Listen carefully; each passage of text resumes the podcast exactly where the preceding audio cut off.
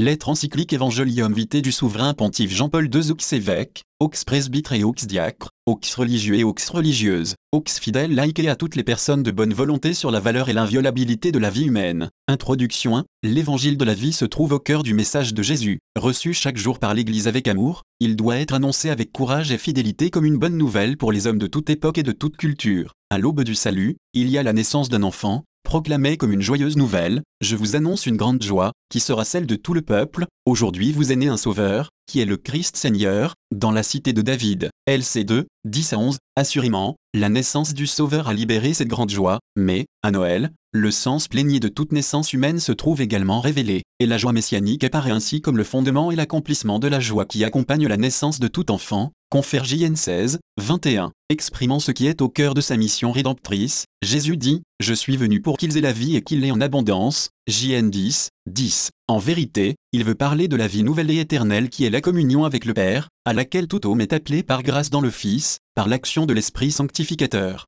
C'est précisément dans cette vie que les aspects et les moments de la vie de l'homme acquièrent toute leur pleine signification.